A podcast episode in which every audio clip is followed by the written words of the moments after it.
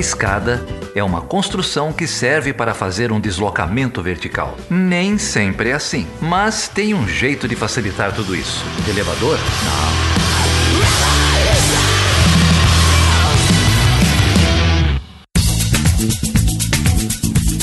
Seja bem-vindo e seja bem-vinda a mais uma edição do Chutando a Escada. O meu nome é Geraldo Zaran e hoje eu estou aqui sozinho. Me deixaram sozinho nessa pandemia, no distanciamento social.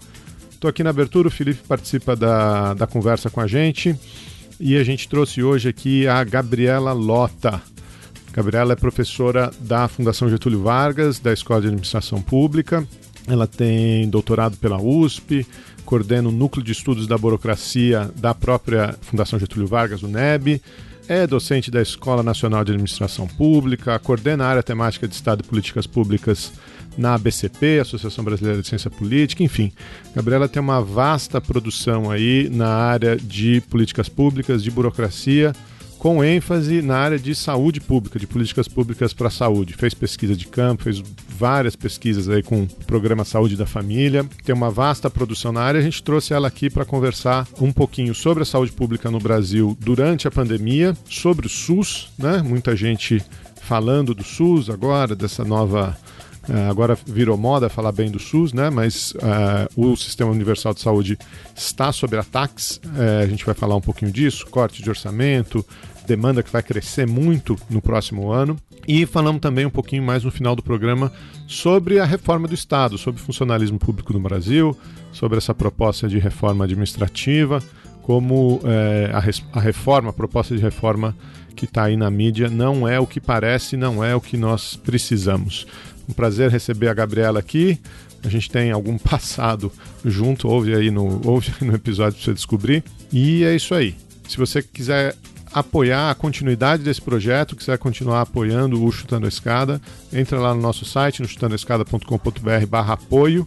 A gente tem três campanhas de financiamento coletivo, uma no Catarse, uma no Patreon e uma no PicPay. Estamos quase batendo a nossa primeira meta lá no Catarse. Vai lá para ver qual que é a meta, o que, que, que acontece se a gente bater. Como sempre, você pode falar com a gente deixando comentários no post desse episódio, em todas as redes sociais, no Twitter, no Instagram e no Facebook, sempre como Chutando a Escada, ou pode escrever para a gente no perguntas@chutandoescada.com.br.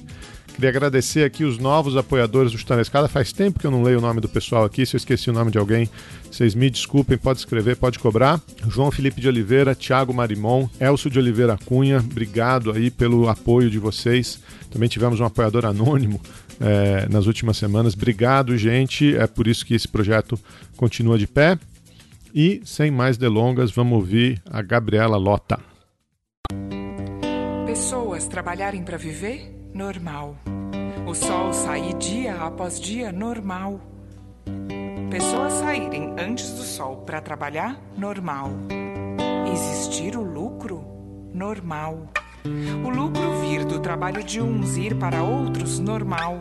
O lucro estar acima da vida, normal. Trabalhar com risco de adoecer, normal. Trabalhar doente, normal. Adoecer de trabalhar, normal. Esconder a doença e as lesões para não perder o emprego? Normal. Uma, duas, duas três, três quatro, quatro cinco, cinco seis, seis sete, sete pessoas, pessoas morrerem por dia, por dia em acidentes de trabalho no Brasil? No normal. Multinacionais atraídas dos lugares onde pessoas morrem de trabalhar? Normal. Capangas, milícias, esquadrões da morte assassinarem quem não aceita morrer de trabalhar? Normal poucos homens espalhados pelo mundo definirem o que é e o que não é normal, normal. Quem define que o absurdo é a norma, é a forma, é a forma, pede que agora ou depois, pede que depois ou agora, tudo volte ao normal. Tabelas maquiadas Tabelas e cadáveres ocultados, normal mais da metade. Então, Felipe, estamos aqui hoje com a Gabriela Lota. Gabriela é professora da Fundação Getúlio Vargas, do mestrado acadêmico em Administração Pública e Governo, e ela também é coordenadora do Núcleo de Estudos da Burocracia, do NEB. Tudo bem, Gabriela? Prazer receber você aqui. Oi, Geraldo. Prazer é meu de estar aqui com você e com o Felipe e os nossos ouvintes de hoje. Gabriela, obrigado por topar trocar uma ideia com a gente. Estou bem, bem feliz aqui com a tua presença. Felipe, você sabe que a gente aqui fala muito de. É um, isso aqui é um podcast de política internacional, mas a conjuntura joga a gente na política brasileira, é, em políticas públicas. A conjuntura públicas, não ajuda, né? né? E, e eu, eu, gosto muito de é, trazer especialistas para falar, trazer gente que tem é, conhecimento na, na área, né? A Gabriela é um, um especialista em políticas públicas e trabalhou muito com uh, políticas na área da saúde, né? políticas públicas na área da, da saúde, acho que desde ali é, do mestrado, do doutorado dela. Gabriela, você quer contar um, um pouquinho para a gente dessa trajetória? Como é que você chegou nesse tema aí de, de saúde pública? Posso contar, sim. Bom, eu acho que vou confessar aqui, não sei se acho que poucas pessoas sabem, mas eu e Geraldo somos colegas de colegial. e eu não sei ah, se. Isso aí eu não é, sabia. É, pois é. é. E eu não sei se você lembra, Geraldo, mas eu, meu colegial, meu ensino médio inteiro, eu queria fazer medicina. Eu queria ser médica e me preparei, fiz cursinho e eu tinha certeza que eu ia ser médica a minha vida até os meus 18 anos, a minha vida inteira, né? É, e acabei passando na GV, que era um vestibular no meio do ano, meio por acaso, me apaixonei pelo curso, foi um pouco obrigada pela família a começar a fazer GV, se eu não gostasse eu voltava para medicina, para o cursinho para fazer medicina. Me apaixonei pela administração pública é, e decidi engatar nessa área, mas sempre com a vontade, o desejo de voltar para a medicina de alguma forma, né? Então, acho que desde a minha graduação, eu sempre gostei de estudar temas relativos à saúde pública por causa desse meu encantamento com a medicina, né?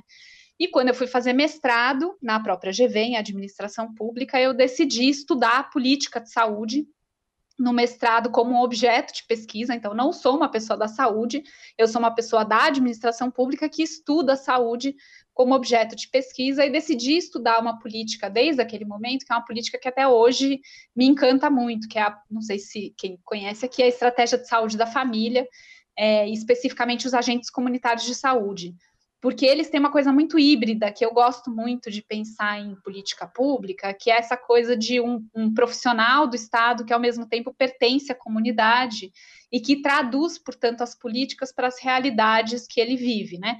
O agente comunitário é uma pessoa que mora na comunidade onde ele é um profissional ao mesmo tempo. Então ele fica trocando chapéu, ele visita uma, ele tem que fazer visita domiciliar, mas ele faz visita domiciliar como profissional na casa de um vizinho de um amigo, de um parente, da pessoa que ele encontra na igreja, né? E isso acaba transformando completamente a política pública, o próprio conteúdo da política pública, a maneira como a política é implementada. Então foi essa foi um pouco a minha entrada no mundo da política de saúde, muito informada pela minha paixão prévia pela medicina. É, e aí eu acabei fazendo meu mestrado sobre os agentes comunitários, o meu doutorado sobre os agentes comunitários, e eu estudo eles desde então, há muitos anos. Não estudo só saúde, estudo também outras políticas públicas, mas a, diria que a área de saúde é a área que, pelo qual meu coração bate mais forte, é, por causa dessa, dessa minha, meu desejo não resolvido até hoje. Muito bem resolvido, eu diria. É... Não, não sabia dessa, desse detalhe aí. O Geraldo ocultou isso de mim. Depois a gente pergunta, eu pergunto em off para vocês alguma história comprometedora do Geraldo para eu ter bala na agulha aqui para depois. Mas acho vai, que vai não lá, temos, não. Talvez ah. o único é que o Geraldo e eu brigávamos por quem era o aluno, o melhor aluno cada semestre ou cada ano, né? Mas ah. o Geraldo ganhou todas. Não, eu não, eu não lembro de nada disso, não. Não lembro. Tinha uma briga lembro. por bolsa, você não lembra disso, Geraldo? Mas você, é, quem, quem, como você que é? ganhou quem, todas. Quem bate nunca lembra, né? Então, só quem apanha que lembra. Mas deixa eu te perguntar uma, uma coisa, Gabriela. Você citou um pouco a sua trajetória, né? E, e, mencionou aí, inclusive o tema das suas pesquisas, essa política, até onde eu entendi, muito bem sucedida do SUS de, desse atendimento comunitário, né? assim, eu sou um completo leigo, mas a gente, é, eu já li algumas coisas, parece que isso era uma, um, um modelo a ser exportado do, do Brasil, né, para outros países, parece que o SUS fazia isso muito bem. E aí, na, no caso agora da conjuntura atual, do, enfim, da, da, da maneira como o governo federal encarou a, a Covid-19, essa crise sanitária que tomou conta do mundo, como que essa política do SUS se comportou? Parece que ela não foi usada da maneira como deveria, né, e você escreveu um artigo sobre isso na Lancet, né, fazendo um balanço um pouco dessa política comunitária da saúde e o desastre né, do combate brasileiro à Covid-19. O que, o que, que rolou? Assim, dá para fazer um, um pouco, falar um pouco dos achados dessa pesquisa para gente? Dá, dá sim. É, como você falou, Felipe, o, o, Brasil exporta, sempre exportou a expertise do SUS como um dos maiores sistemas únicos de saúde no mundo inteiro. Né? É, o SUS ainda é um modelo muito importante quando se discute saúde pública, por causa da sua robustez, do seu tamanho, enfim, ele é incomparável, na verdade, por causa do próprio tamanho do país, que precisa de uma política de saúde muito expandida, né? E, e o SUS conseguiu fazer isso. É, e especificamente a estratégia de saúde da família, ela também é um objeto de exportação, eu diria, né? Tem vários países no mundo, especialmente na África, que copiaram o modelo da estratégia de saúde da família e dos agentes comunitários de saúde, que existem já há mais de duas décadas, no caso brasileiro, é, e as várias pesquisas sobre a estratégia de saúde da família mostram como essa política teve uma efetividade muito alta na redução de mortalidade infantil, na redução de doenças tratáveis na atenção primária, enfim, o impacto é incrível da estratégia de saúde da família. E existia uma expectativa, é, portanto, de que na pandemia é, o Brasil fosse se sair bem, né? Tanto por causa da saúde pública, mas especialmente por ser uma saúde pública muito capilarizada. Né, essa coisa da, por exemplo, a estratégia de saúde da família está presente em 70% da, atende 70% da população brasileira, está presente, presente em todos os municípios do país. Então se esperava que, como essa é uma doença que tem um efeito muito territorial, ela se espalha territorialmente, se, se, esperava que essa nossa experiência de capilarização da política de saúde fosse ajudar no combate à pandemia. Tanto é que sai no começo de março, na própria Lancet, um artigo de alguns pesquisadores do Reino Unido dizendo: Reino Unido, copiem o Brasil, porque o Brasil vai ser um sucesso no combate à pandemia por causa da experiência dos agentes comunitários. E esse artigo, inclusive, explicava como era o trabalho dos agentes comunitários, falando: Reino Unido, copiem isso, porque isso é o que vai dar certo. Mal uhum. imaginava todo mundo a tragédia que ia vir poucos meses depois, né? Poucas semanas depois, na verdade. O que acontece, a gente está só percebendo isso agora, Felipe, talvez quem estude o SUS tenha se iludido muito com a nossa robustez do sistema, é que esse sistema ele é muito complexo, né? Como o próprio Brasil é um uhum. país federativo, o SUS ele é construído numa lógica de coordenação federativa, que a gente chama. Então, a gente tem o governo federal que coordena junto com os estados e municípios que implementam a política, mas a gente precisa do governo federal porque a parte das diretrizes saem do governo federal, o financiamento vem do governo federal em grande medida, não só, mas em grande medida. Quem consegue fazer a articulação federativa é o governo federal. E eu acho que todo mundo estava um pouco iludido por causa das nossas últimas duas décadas de SUS, que o SUS fosse funcionar mais ou menos automaticamente, independente de você ter uma coordenação ruim. E a gente estava errado. Né? O que aconteceu, acho que essa talvez seja um dos grandes aprendizados dessa pandemia, é que sem uma coordenação federativa constante, sem uma articulação constante por parte do governo federal, o SUS não se sustenta sozinho. É, o que, que, eu quero dizer com isso? Que a gente não tem atendimento? Não, a gente tem muito atendimento, eu, a gente está muito menos pior do que a gente poderia estar tá se não tivesse o SUS. Né? É, ainda bem que temos o SUS, mas a gente deixou de aproveitar uma boa parte do que o SUS poderia entregar. Por exemplo, o trabalho dos agentes comunitários. Uhum. O que, que aconteceu com o trabalho dos agentes comunitários nesse período? Como o governo federal decidiu não organizar e não coordenar, o governo federal deixou para os municípios escolherem o que fazer com os agentes comunitários durante a pandemia. E aí nós tivemos situações em que, por exemplo, alguns municípios fecharam as unidades básicas de saúde e mandaram todo mundo para casa. Quer dizer, deslocaram enfermeiras e médicos para atuar no pronto atendimento ou no hospital e mandou a gente comunitário ficar de licença ou de férias. Né? Ou seja, a gente tem aí quase 300 mil profissionais que poderiam estar tá fazendo rastreamento de contato, prevenção, levar informação para a população, fazer checagem de, de, com oxímetro, e essas parte dessas pessoas estavam em casa, parte dessas pessoas estavam trabalhando na unidade básica sem equipamento. Né? Na nossa pesquisa, a gente fez uma survey nacional, só 30% dos agentes comunitários até julho receberam máscara. Então, imagina a situação dessas. Não dá para a gente exigir que elas trabalhem nessa situação, né? Que elas façam visita domiciliar ou que elas façam prevenção. Então, o que aconteceu, Felipe, é que a falta de coordenação do governo federal, por causa do negacionismo do presidente, por causa da confusão que o presidente vai criando diariamente em torno da pandemia, acabou sendo um desserviço para o SUS, que é maravilhoso, mas não pode ter seu potencial aproveitado nesse momento de pandemia, né? E é uma pena, porque agora nós estamos escrevendo artigos sobre como o Brasil, que tinha tudo para dar certo, está dando muito errado. Deu errado. E eu não tinha ideia do, do número de profissionais, 300 mil, é um número, é um número bem grande, né? São 300 mil agentes comunitários espalhados no Brasil inteiro, em 100% dos municípios, né? Então, é muita gente, muita gente a serviço da saúde pública, que mora nos territórios, portanto, conhece todo mundo. Assim, se o, se o Estado quisesse saber quem são as pessoas com maior risco, é só pedir para a gente comunitário fazer a lista. É, tanto é que anos atrás, quando a gente ainda não tinha um cadastro único, eram os agentes comunitários que faziam uma lista em vários municípios de quem ia receber Bolsa Família, porque eles sabem quem são as famílias que precisam. E é isso, é um potencial subaproveitado. Cola um aviso do ministério na sua testa, feito um cigarro advertindo pra geral você faz mal pra saúde. Você faz mal pra, você faz mal pra saúde. Você faz mal pra, você faz mal pra saúde.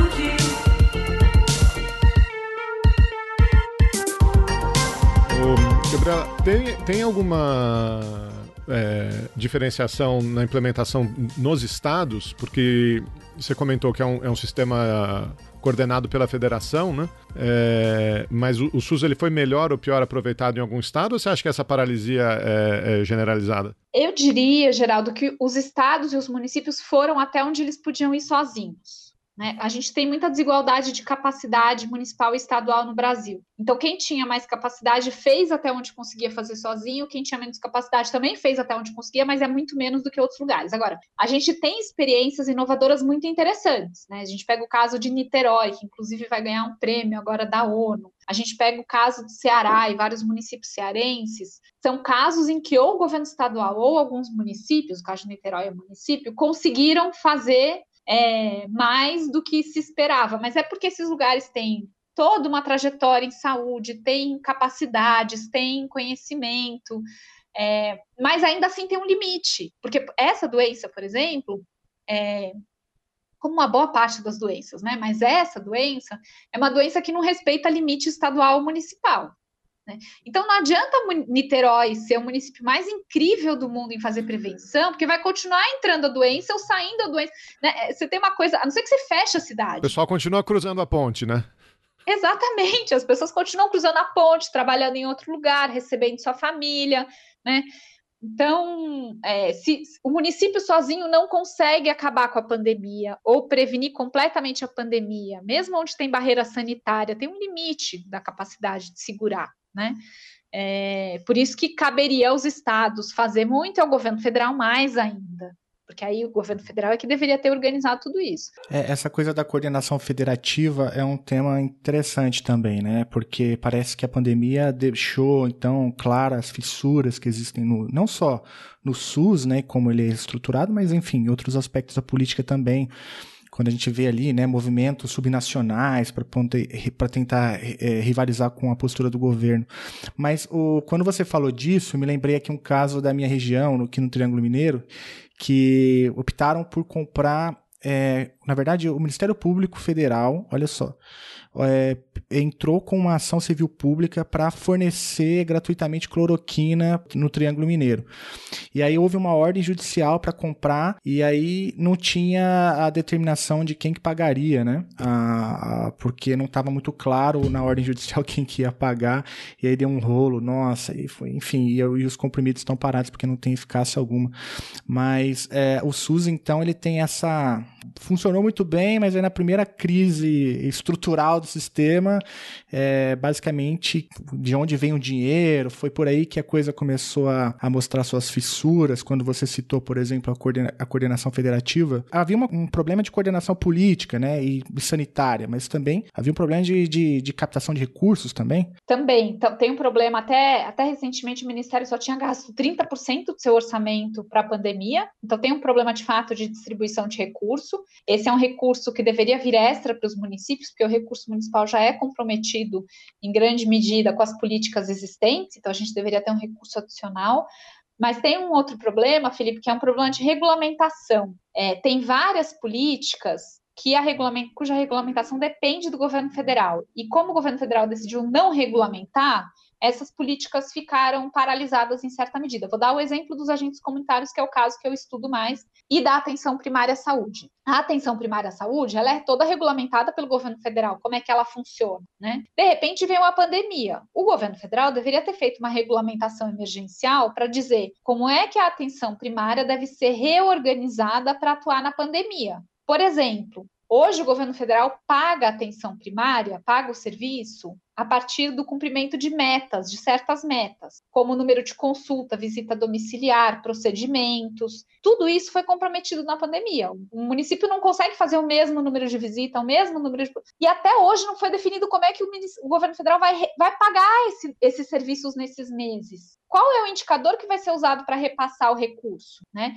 E só o governo federal poderia ter feito essa regulamentação, reorganiza o serviço, diz como é que deve ser a atenção primária e como é que ela vai remunerar a atenção, como é que ele vai remunerar a atenção primária. Outro exemplo, agentes comunitários, a legislação sobre agentes comunitários é regulamentada pelo governo federal. Em final de março, sai um documento, uma resolução do governo federal dizendo, primeira parte do documento diz: Agentes comunitários, durante a pandemia vocês não devem trabalhar. A segunda parte do documento diz: agentes comunitários, durante a pandemia vocês são responsáveis por cuidar dos doentes infectados. Qual das duas coisas é verdadeira? O que, que o agente comunitário deve fazer? Ele deve parar de trabalhar ou ele deve continuar a trabalhar? Tanto era confuso que no final do documento ainda tinha fotos para como é que o agente comunitário devia vestir máscara, cujo dinheiro não foi repassado pelo governo federal. Então ficou um cenário de completa confusão causada pelo governo federal, tanto pelas suas decisões mal feitas, como pela omissão, por não ter decidido aquilo que só o governo federal poderia decidir. E como o governo federal não decidiu,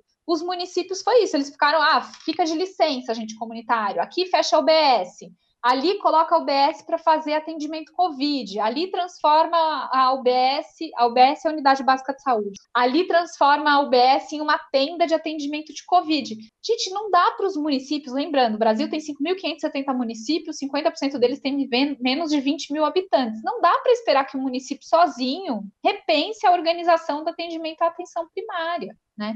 É, é esperar demais da capacidade inexistente nos municípios de repensar sua política de saúde em meio à pandemia. E isso só o governo federal poderia ter feito, Felipe. Então não é só uma questão de recurso, também uhum. é, mas também é uma questão de inteligência na regulamentação. E aí tem um problema adicional, que é o seguinte: nos primeiros primeiras semanas, o Ministério da Saúde até regulamentava e fazia protocolo, protocolo de distanciamento, protocolo de barreira sanitária, protocolo. E aí o que, que o presidente fazia? Ia para a mídia e dizia: não tem pandemia, não uhum. precisa usar máscara, não precisa ficar em casa. Com isso, além de tudo, se criou também um conflito entre as decisões presidenciais e as decisões do Ministério da Saúde. Uma das consequências foi a saída do, do ministro Mandetta. Uhum. E isso criou um cenário de mais confusão ainda. Né? Porque aí o município não sabe se ele tem que atender o presidente, se ele segue o que o Ministério da Saúde fala ou o que o Ministério da Saúde não fala. Enfim, é, é esse tipo de confusão que foi criada e só se reproduz nesse período todo, né? A gente quase não, não consegue entender se, é, se, isso é estratégico mesmo, né? Se essa falta de, de orientação, se ela é incompetência ou se ela é estratégica, porque isso se repete em, outro, em outras políticas, né? É, na política de educação, por exemplo, você também não teve nenhuma reestruturação de currículo, orientação é, para escolas ou no ensino superior, isso simplesmente não, não existia o que fazer, né? É, e aí fica essa competição, ah, a gente vai voltar, a gente não vai voltar, é, pode dar um ensino à distância, não pode, os professores tentando se defender de um lado, os gestores tentando se defender do outro, vira realmente um, um, uma terra de ninguém, né? É, e isso tem um efeito de, de, de, dilapidação do serviço público público, é, é, de críticas né, cada vez mais é, acirradas ao serviço público, que entra nessa, nessa narrativa desse governo. Mas seguindo um pouco nessa linha, Gabriela, eu queria é, olhar para frente. Eu tenho visto um pouco as coisas que você tem, tem escrito, as entrevistas que você tem dado, e acho que tem duas coisas. É, a, a, a, nu, a, nuvem no, no horizonte ela está cada vez mais escura, né? Eu acho que por um lado, você tem falado muito é, da demanda reprimida né, é, no setor de saúde por conta da pandemia, que, que, que vai se materializar num, num futuro próximo, né? As pessoas vão voltar a buscar atendimento. Uhum. E no meio dessa busca de atendimento, um cenário de corte de gastos, né? É, e de redução do orçamento do SUS. Dá para falar um, um, um, pouquinho disso? Dá. Eu queria só falar antes do comentário que você fez antes. É, se isso é uma estratégia, uma tática ou não é. Tem um conceito em política pública lá dos anos 60, tem um autor chamado Dai, depois tem um outro texto do Barra e Barat, que eles vão dizer assim: não decisão é uma decisão em política. E eu acho que esse governo, para mim, esse governo tem duas estratégias, duas táticas políticas. A primeira tática é a tática da não decisão. Não se decide propositalmente sobre vários temas. E a segunda tática é a tática da criação do conflito. Até onde a gente tem coisas amenizadas, que não, tão, não tem problema, que ninguém se cria conflito o tempo inteiro, né? Que é o que o Marcos Nobre chamou da, do caos como método de governo, alguns, uhum. alguns meses atrás. Eu, eu acho que a não decisão e o conflito são, sim, estratégias políticas. Eu não acho que é erro, não acho que é incompetência, Geraldo, só para responder o seu primeiro comentário. Agora, sobre essa questão que você disse que eu tenho falado muito sobre o nosso futuro sombrio, é, o que vai acontecer, provavelmente, assim, a gente teve um ano praticamente em que é, as pessoas deixaram de ir no médico, deixaram de fazer prevenção, deixaram de fazer, de atender a serviços básicos da saúde que em algum momento vão ter que acontecer. Né? Então, de fato, a gente está esperando para o ano que vem uma demanda reprimida que vai se concentrar muito no ano que vem. Em segundo lugar, além de uma demanda reprimida, por causa desse atraso nas consultas preventivas, provavelmente muitas pessoas vão descobrir doenças que teriam sido prevenidas esse ano. Né? Então, é um câncer que já poderia estar sendo tratado, é hipertensão que já deveria estar sendo controlada, é uma gestação que se atrasou pré-natal, e tudo isso também vai onerar o sistema, porque essas pessoas vão, ter, vão demandar de um tratamento já mais avançado, porque a gente não conseguiu prevenir ou descobrir anteriormente qual era o problema. Então, isso também vai aumentar a demanda e a demanda por serviços que são mais caros do que os serviços de prevenção e atenção primária. A gente também não sabe, Geraldo, quanto o Covid vai gerar de sequela. E a gente já tem várias pesquisas mundiais mostrando sequelas variadas relativas ao Covid. E essas sequelas vão cair no SUS. E dentro de um cenário em que a população empobreceu o que significa que você tem um aumento da procura da saúde pública pela diminuição dos planos de saúde de quem foi demitido, por exemplo. Né? Ou seja, tudo isso mostra para a gente um cenário em que, inevitavelmente, quando a pandemia passar, a demanda pelo SUS vai para as alturas. Em um momento em que a gente vai ter um corte, saiu hoje, tem um artigo, inclusive, do Adriano Massuda, meu colega, falando, que já se antecipa um corte de muitos bilhões de reais no SUS para o próximo ano por causa do teto do gasto, do, do gasto, é, porque a gente está com um problema financeiro, e é, como o cobertor vai ser curto, a gente vai ter uma briga aí, uma disputa, né? Esse dinheiro vai para onde? Vai para atenção hospitalar, para atenção secundária, para atenção primária, né? Sendo que essa demanda que vai subir para as alturas provavelmente vai subir na atenção primária, mas a atenção primária provavelmente vai ser a última a entrar nessa conta. Ou seja, o cenário que a gente está antecipando para os próximos anos no SUS é um cenário muito ruim. Se a gente já reclamava que o SUS tinha problemas de tempo de atendimento, fila de espera, qualidade ruim, é, para o futuro, eu acho que isso vai piorar muito em um momento em que os brasileiros vão precisar ainda mais do sistema único de saúde.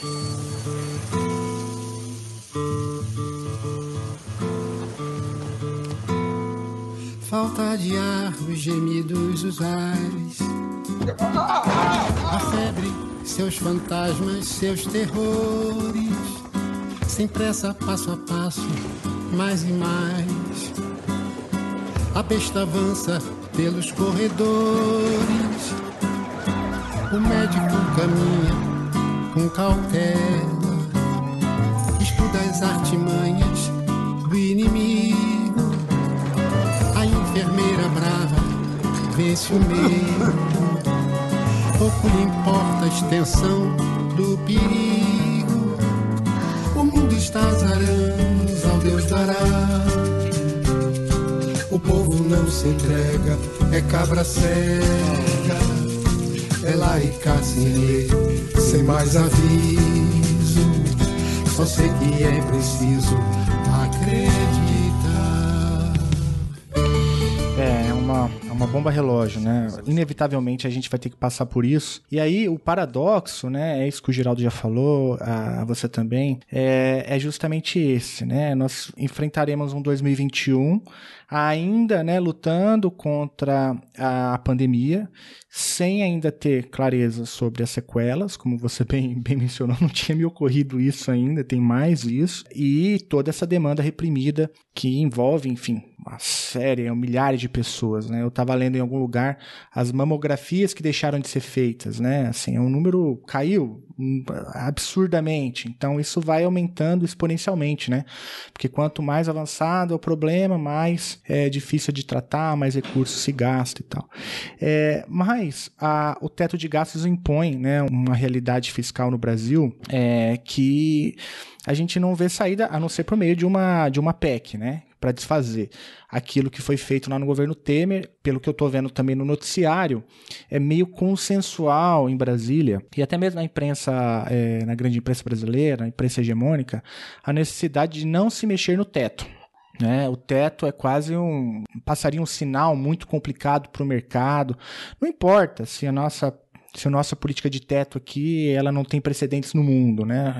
É, porque nenhum outro país do mundo fez um negócio é, com 20 anos, ainda mais considerando uma pandemia. É, mas então, como que você está olhando, Gabriela, a, a, solução desse problema? Né? A, a, gente tem visto na imprensa algumas, algumas falsas promessas, né? A coisa do, do por exemplo, do, do Guedes. O Guedes fala de trilhão todo dia, né? Sei lá, vamos privatizar alguma coisa que vai dar trilhão. O, mas tem também, acho que essa é a pauta mais urgente, talvez a mais factível do ponto de vista do governo, que é a reforma administrativa, né? Porque se espera que vai se resolver boa parte do problema por meio do funcionalismo. E também tem a pauta impopular para um governo que se diz liberal, que é a criação de um novo imposto. É, como que você está vendo essa conjuntura aí? Ah, eu acho que dessa, dessas coisas que eu citei, o elo mais fraco é justamente o, o funcionalismo, né? É, e a reforma, da, a reforma administrativa deve vir para tentar conter um pouco então a pergunta é essa: como que você está olhando um pouco essa conjuntura do teto, com uma demanda reprimida, é, essa bomba fiscal prestes a estourar no Brasil? O que, que, o que, que pode sair disso, Gabriela? Eu acho, Felipe, que o, teto ele é insustentável. É, ele é insustentável, inclusive juridicamente, porque a gente tem um problema. O que, que vale mais? A lei do teto ou a cláusula pétrea que diz que a saúde é um direito universal e o Estado tem que cuidar da população. O que, que vai valer mais? Sim, não fecha a conta, né? É, então, ou a gente vai ter que remexer na vai ter que mexer na Constituição e vai ter que repensar o que é esse nosso estado de bem-estar social e repensar a saúde pública universal, educação pública universal e assim por diante, ou a gente vai ter que mexer no teto. Não tem outro jeito, porque por mais que se corte, o, o, o corte nunca vai ser suficiente para a gente fechar essa conta tendo teto. Não vai. Não tem, não tem jeito de fechar isso, porque esses serviços não foram ainda universalizados completamente. Então, para a gente conseguir universalizar, a gente vai ter que expandir, e com inflação baixa, que a lei, que a lei do teto é, segura, só pode aumentar no, no limite da, da, inflação, não tem como é, fechar essa conta. A gente precisa de expansão de serviço, não restrição de serviço. Não, tem como se você expandir a receita, né? É, tem como se você fizer, que é a solução que, que ninguém quer falar, que é uma reforma fiscal. É, né? isso. Né?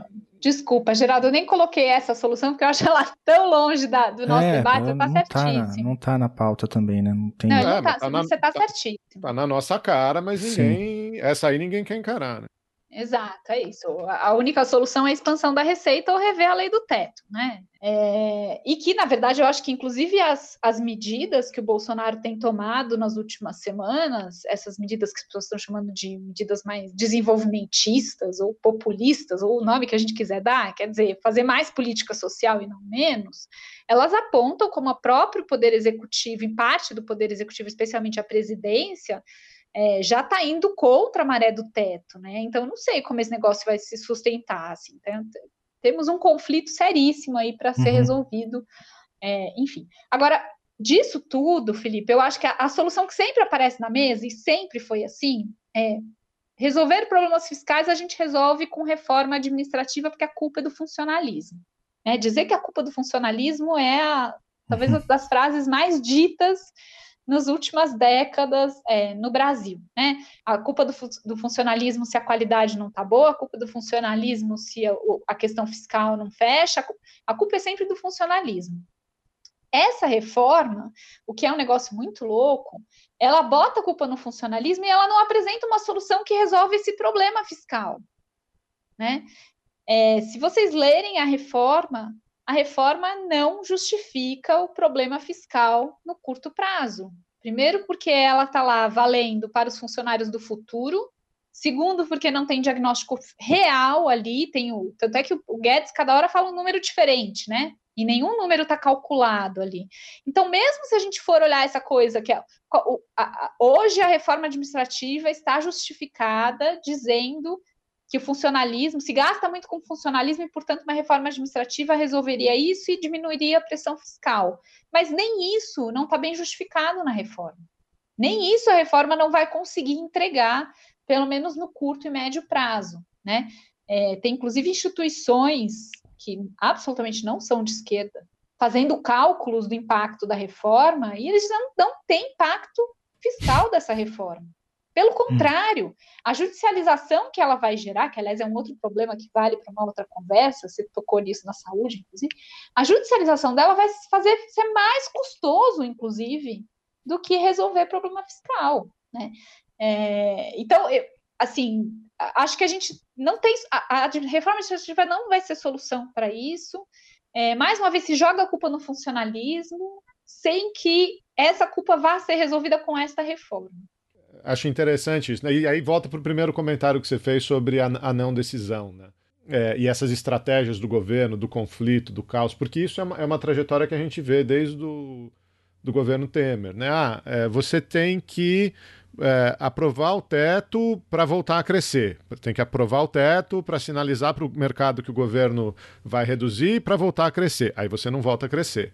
Ah, então você tem que fazer uma reforma trabalhista. Trabalhista. Para é. é, sinalizar para o mercado para voltar a crescer. E aí você não volta a crescer. Não, agora você precisa de uma reforma da Previdência, porque se você não tiver mesmo. da Previdência, você estoura o teto e aí o mercado desconfia e não cresce. Aí você faz a da Previdência e não e volta a crescer. Qual é? E agora a administrativa. não, você precisa da administrativa. Enfim, é, tá, tá, mais do que claro que essa, é, é, esse discurso é um discurso ideológico de desmonte do Estado. É, eu, não, eu, eu, eu não sou contra a reforma ou a favor de reforma a, a priori. Né? Eu acho que é, você, o problema da reforma da Previdência é que ela não mexeu onde ela tinha que mexer, é, na minha opinião. Como é essa reforma administrativa aqui que está se desenhando? No que tem que mexer, não vai se mexer, porque são os, o, os grupos é, que têm o seu interesse melhor representado na, na enfim, na, na estrutura do Estado brasileiro. Então acho que isso aí tá, tá, tá muito claro para a gente, né? Como essas coisas vão sendo politizadas, vão sendo instrumentos ideológicos na mídia e vai se avançando um desmonte, porque o outro tema que você mencionou, né? Fazer uma constituinte e desmontar a, a, a Constituição é. é. muito custoso, a, a sociedade não vai apoiar isso. Então você mata por asfixia, né? Você mata por não decisão, você mata por conflito. É, mas como a gente tem um especialista aqui na casa, eu queria que você, que você é, comentasse um pouco mais do que, que é esse funcionalismo brasileiro. Né? Por exemplo, eu tenho visto alguns estudos que mostram uma, uma distorção enorme no, no, no funcionalismo nas, nas, diferentes, nos diferentes entes da, da União. Né? É, o funcionalismo municipal é uma coisa, o funcionalismo estadual é outra coisa, o funcionalismo federal. Dá para explorar um, um, um pouquinho isso, essas desigualdades dentro do funcionalismo? Dá. Inclusive, Geraldo, a gente tem falado sempre os funcionalismos, justamente por causa disso que você acabou de relatar. Né? Quando a gente está falando dos funcionalismos, a gente está falando que tem pelo menos três, setor, três é, entes federativos, então você tem funcionários dos municípios, funcionários dos estados, funcionários do governo federal. E a gente tem o funcionalismo de três poderes diferentes, né? Funcionalismo do poder judiciário, funcionalismo do poder é, executivo e funcionalismo do poder é, legislativo. E esses funcionalismos, eles são completamente diversos e desiguais, né? Só importante lembrar, 90% do funcionalismo público hoje no Brasil está situado em estados e municípios, isso a grande maioria no poder executivo. Estamos falando aqui de professores, policiais, profissionais da saúde, profissionais da assistência, ou seja, profissionais que materializam o que é o nosso estado de bem-estar social, uhum. que fazem serviço público, que entregam serviço público. Essa é a grande maioria do funcionalismo público. E não é essa maioria que é representada nos nossos discursos contra, contra, o funcionalismo, nem na mídia, né? Toda vez que a mídia vai falar mal do funcionalismo, tá aparecendo lá o tal do Marajá, que mora em Brasília, que ganha acima do teto constitucional do salário, é, e que essa pessoa, na verdade, é a minoria da minoria da minoria da minoria, porque a grande maioria do funcionalismo né, é, é o Felipe, que é o professor universitário, né, é o médico, é o policial, e essas pessoas não estão recebendo esses salários exorbitantes, essas pessoas, em geral, estão trabalhando muito, tanto é que muitas vezes tem que acumular dois ou três vínculos trabalhistas para conseguir ter um salário minimamente civilizado, para conseguir viver, né? É, ou seja, a gente tem, na verdade, uma imagem pública do funcionalismo que é muito diferente do que de fato são os nossos funcionalismos. E aí, só para dar alguns dados que materializam, isso, média é muito ruim, eu sei, tá? Uhum. Mas ainda assim eu vou falar de média porque ajuda a gente ver as proporções. A diferença do, na média salarial entre municípios e governo federal no pagamento de funcionário público é de três vezes. Então, em geral, os servidores federais recebem, na média, três vezes mais do que o salário de um servidor público municipal, municipal. tá? De novo, gente, média é muito ruim. Tem servidor público Sim. municipal que recebe um salário mínimo e tem servidor público federal que recebe 50 mil reais. Mas ainda assim, na média, dá para a gente ver as proporções. E se a gente compara é, executivo, judiciário e legislativo, a proporção é mais ou menos. É, se, o, se o servidor público do executivo recebe, em média, um salário, o do legislativo recebe dois salários e o do, do, do, judiciário recebe três salários. Então, de novo, o poder judiciário, na média, paga três vezes mais do que o poder executivo paga para os seus funcionários públicos. De novo, média é muito ruim, mas ainda assim mostra como é uma desigualdade absurda. E essa desigualdade ela reflete outras desigualdades. Então, quem é que recebe os maiores salários no serviço público? Homens, brancos. Quem é que recebe os piores salários no serviço público? Mulheres negras. Né? Então, na verdade, a gente tem várias desigualdades que se acumulam, que se refletem no, na, na diferença salarial, mas que se acumulam por desigualdades sociais, estruturais que aparecem aí nessa desigualdade salarial. Então, de novo, Geraldo, assim, para resumir o argumento, são muitos funcionalismos. Então, por princípio, uma reforma administrativa com soluções únicas já não vai resolver, porque os problemas desses muitos funcionalismos são problemas muito distintos. Né? O problema daquela enfermeira que recebe um salário, eu fiz uma pesquisa recentemente, 20% das enfermeiras no Brasil do SUS trabalham mais de 60 horas semanais, porque elas acumulam mais de um vínculo para receber, na média, até quatro salários mínimos. Né? O problema desta enfermeira é completamente diferente do problema daquele servidor do judiciário federal que está recebendo acima do, do, teto constitucional e ninguém faz a lei ser implementada para baixar o salário do cara. Né? Então, o tipo de solução que a gente vai ter que dar para um caso é muito diferente do tipo de solução que a gente vai ter que dar para outro caso. Por isso que essa reforma ela parte de um problema de origem que é, ela parte de um não diagnóstico que tem a ver com essa questão fiscal que a gente comentou agora há pouco. Não existe diagnóstico por trás dessa reforma. Portanto, não sabemos que problema ela quer atacar. E, além de tudo, as soluções que ela propõe são soluções tipo one size fits all uma solução igual para todo mundo. Quem é todo mundo? Todo mundo é poder executivo. É, poder executivo. Tirando é. os militares. E, e, e pois é, é, aí começa já a ficar muito. Começa a ficar muito puto com isso. Obrigado obrigado, doutor. Minha vida eu devo ao Senhor, ao Senhor por me haver receitado muito vinho, dinheiro e amor. Minha vida hoje em dia tem mais sabor. Obrigado, obrigado, doutor. Obrigado ainda falando na média, né? A gente sabe, você frisou muito bem que a média é um, ela oculta muitas distorções, mas ainda falando na média, o problema talvez mais grave está no poder judiciário, que está fora, né, da reforma, dessa reforma administrativa. E aí você falou no final, isso nem falamos dos militares, é que também é um outro problema que basicamente some, né? Sumiu da reforma da Previdência, some agora da reforma é, administrativa. Isso mostra um pouco a força dos militares no, no, governo federal, né? E como eles se vencem lá acima do, do, bem e do mal. Essa coisa da, de ganhar acima do teto é, é, é um escândalo, né? É um escândalo.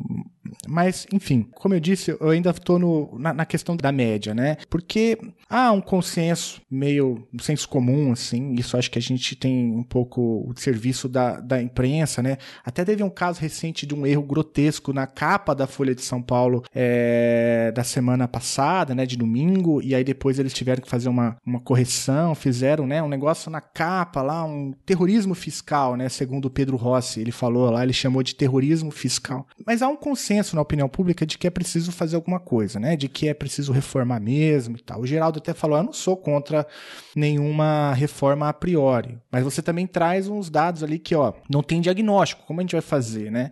É, mas a pergunta que eu queria falar, fazer para você, é, Gabriela, é para a gente, para ainda nas médias, para a gente pensar um pouco o tamanho do Estado brasileiro, porque o consenso é esse: o Estado brasileiro é gigante, né? por isso precisa reformar. Eu acho que esse é o, é o nexo que se estabelece na cabeça da maior parte das pessoas. O Estado brasileiro é gigante, muito caro, tal, tal, tal. Então é preciso reformar. Comparado com outros países, por exemplo, da OCDE, o Estado brasileiro é de fato esse monstro, é, esse tiranossauro rex, né? essa coisa gigante. A gente está muito acima, a gente está muito abaixo, a gente está na média. Então, Felipe, em termos brutos, o Estado brasileiro é gigante, porque o Brasil é gigante, porque o Brasil tem uma população gigante, e porque o Brasil fez uma Constituição Federal prometendo políticas sociais ao modelo dos estados nórdicos. Né? Saúde universal precisa de um Estado gigante, educação universal precisa de um Estado gigante. Então, se a gente for olhar em termos brutos, nós somos enormes porque nós precisamos ser enormes.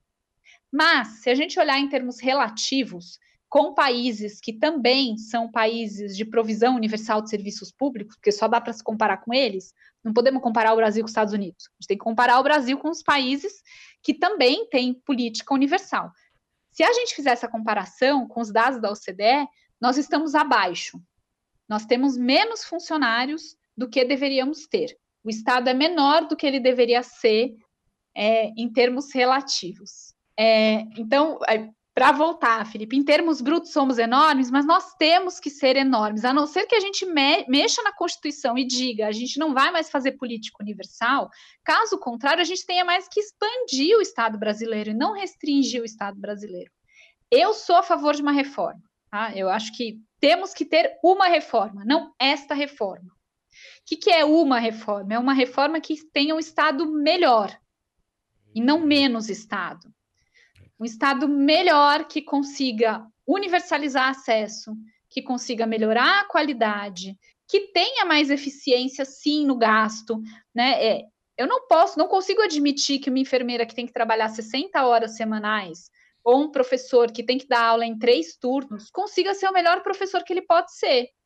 Isso não tem a ver com ser menos professor ou pagar menos para esse cara, pelo contrário, tem a ver com pagar mais para esse cara para ele poder ter um vínculo só e ser um professor melhor naquela sala de aula em que ele fica. Né? Então, eu sou a favor de uma reforma que tenha um Estado melhor e não um Estado menor. E certamente um Estado melhor não, melhor não passa pelas medidas que estão apresentadas nessa reforma, porque elas são completamente contrárias ao que a gente precisa. É isso aí, a, a discussão não pode ser o Estado grande ou pequeno, né? tem que ser o Estado bom ou ruim. Né?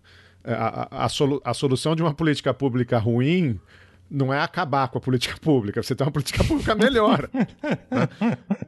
é, é uma coisa que é bastante simples, mas é, é, é, é difícil de se colocar nesses termos, né?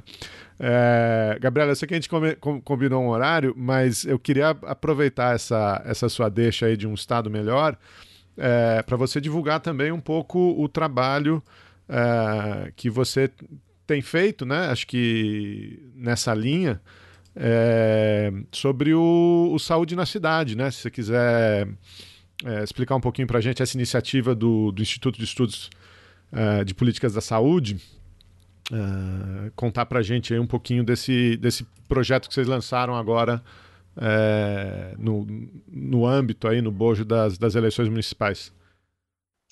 Então, o IEPS, junto com outras instituições, o IEPS é o Instituto é, de Estudos de Políticas de Saúde, do qual eu sou uma das pesquisadoras associadas, junto com outras instituições, decidiu lançar pré-pandemia, na verdade, esse projeto nasceu antes da pandemia nos atropelar, é, uma agenda de quais deveriam ser as melhorias nas políticas de saúde nos municípios que pudesse virar um compromisso dos prefeitos, né? Então, estamos em ano eleitoral, é, e antes da pandemia, inclusive, a questão da saúde já era uma questão muito importante para os municípios tratarem, e em ano eleitoral é bastante estratégico. Enfim, comprometer os prefeitos com melhorias na área de saúde, que é uma coisa que a população sempre quer. Então, o que o IEPS decidiu fazer, e eu fiz parte dessa equipe, junto com vários outros pesquisadores, foi propor, a partir de um bom diagnóstico do que é o problema dos problemas de saúde, que são os problemas de saúde pública no Brasil hoje, propor o que seria uma agenda municipal, né? Porque também tem a ver com o que a gente discutiu no começo, que é, a política de saúde ela faz parte da coordenação federativa, tem coisas que só cabem ao governo federal fazer, coisas que cabem ao governo estadual fazer, e várias coisas que cabem aos municípios. Então, essa agenda é uma agenda feita a partir de um diagnóstico que também está disponível no portal, é, e que depois apresenta 10 grandes propostas aí que são detalhadas, uma a uma, de uma agenda municipal que os prefeitos podem se com a qual os prefeitos podem se comprometer para melhorar a saúde nas cidades e a saúde para a população é, que vive nas cidades. Não, muito bom, assim, muito sucesso aí para você no, no, na iniciativa. A gente fica muito feliz em ver, né, iniciativas desse tipo. Tem, tem tanto pesquisador bom, né, Geraldo, no, no Brasil. A gente tem tanta gente boa fazendo tanta coisa legal, né, e quando a gente vê um buraco que a gente se mete às vezes, né, as soluções estão, estão aí, né, Geraldo? Basta um pouco de, é, de vontade política, né, enfim. É, e também a, o Gabriela tem, é, tem um. A gente acabou nem falando um pouco do trabalho que vocês desenvolvem no núcleo de estudos da burocracia. Fiquei bem, bem curioso em conhecer um pouco também as atividades do núcleo. Então já fica aqui, já nessa gravação, um, um outro convite, né, para que você volte em algum momento para falar um pouco mais dessas outras interfaces aí da sua pesquisa. Tá bom, voltarei com o maior prazer. Só para contar muito rápido, o Núcleo de Estudos da Burocracia faz pesquisa sobre a burocracia brasileira, né? Então, uma parte desses dados que eu estou contando aqui para vocês vem das pesquisas do NEB, que uhum. não são só na área de saúde, são em várias outras áreas. E a nossa, a nossa meta é olhar, entender o Estado como ele é, né? A vida como ela é, o Estado como ele é, ou seja, o Estado por dentro na sua vida real, é, com as coisas boas e as coisas ruins que acontecem dentro da burocracia brasileira. Então, fica o convite aí também para a gente ter uma outra conversa, mas também quem quiser conhecer pode entrar no site do NEB também. Gabi, queria te agradecer demais. A Gabriela fez uma brincadeira ali dos nossos tempos de, de colegial. mas a verdade é que eu era um aluno e continuo sendo um cara muito preguiçoso. E, e, a Gabi, além de brilhante, trabalha demais. É, é impressionante a, a, capacidade de, de tocar projetos, de tocar agendas de pesquisa, está envolvida. Coordena o NEB, mas está envolvida na, na, na BCP, está envolvida na NEP. É, todos os, meus ex-alunos de Relações Internacionais que passam por, lá pela GV para fazer mestrado em Administração Pública amam a Gabriela de, de paixão, então, ou na UFBC, onde ela teve ano, qualquer lugar ela, uh, ela arrasa. Queria uh, parabenizar demais você pela, pela sua pesquisa, pelo seu trabalho, pela, pelo ativismo também, né? É, nessa agenda, foi um prazer enorme bater esse papo e sim, que fique, fica aberto o convite aí para a gente continuar essa conversa. Ah, eu que agradeço, foi um prazer enorme. Parabéns pelo trabalho de vocês. Muito legal vocês darem voz a, a cientistas, a pesquisadores, enfim, a gente está pensando o Brasil também e fora do Brasil. Acho que a gente tem cada vez mais espaço, né, para enfim, a gente tem produzido muita coisa e falado muito pouco sobre elas, né? Acho que tem um papel agora da ciência também, conseguir falar mais com o público, e vocês têm um papel importante. Pelo amor de Deus, alguém me ajude. Eu já paguei meu plano de saúde, mas agora ninguém quer me aceitar. Eu tô com dor, doutor, não sei o que vai dar. Emergência, eu tô passando mal. Vou morrer aqui na porta do hospital. Era mais fácil eu ter ido direto pro Instituto Médico Legal. Porque isso aqui tá deprimente, doutor. Essa fila tá um caso sério. Já tem doente desistindo de ser atendido e pedindo carona pro cemitério. E aí, doutor, vê se dá um jeito. Se é pra nós morrer, nós quer morrer direito. Me arranja aí um leito que eu não peço mais nada. Mas eu não sou cachorro pra morrer na calçada. Eu tô cansado de bancar o otário. Eu exijo pelo menos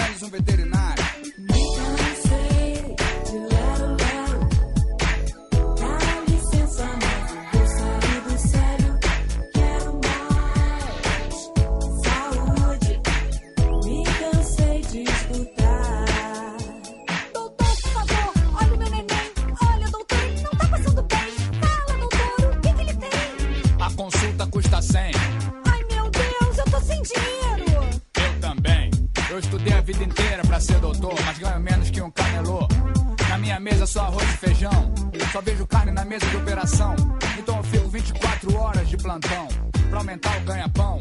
Uma vez, depois de um mês sem dormir, fui fazer uma cirurgia e só depois.